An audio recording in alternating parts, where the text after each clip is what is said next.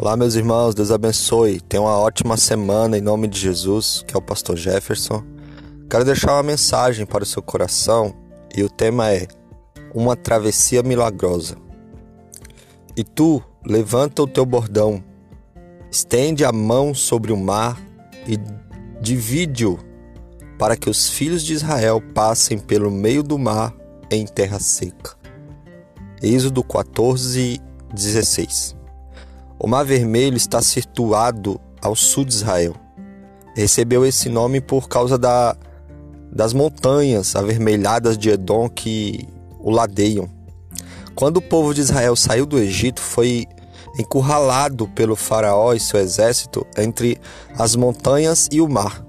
Era um, um beco sem saída, um lugar de aperto. Nesse momento, Deus ordenou a Moisés que tocasse as águas com uma vara, com sua vara, e o mar se abriu para o povo passar. O mesmo Deus que quebrara o jugo da escravidão agora abria um caminho no meio do mar.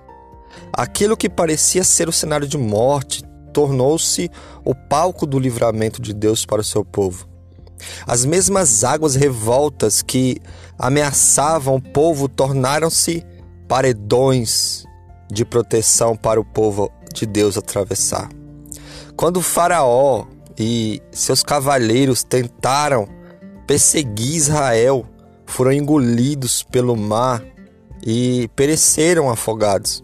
O Mar Vermelho transformou-se em lugar de livramento para os escravos hebreus e de condenação para os opressores egípcios.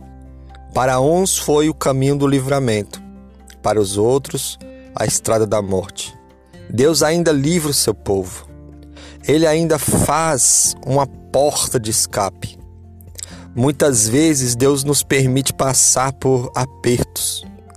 Sentimos-nos é, entrecheirados pelo inimigo, encurralados pelas circunstâncias e esmagados pelo temor, pelo medo. Mas quando tudo parece perdido, do céu Deus abre para nós um caminho onde não havia caminho.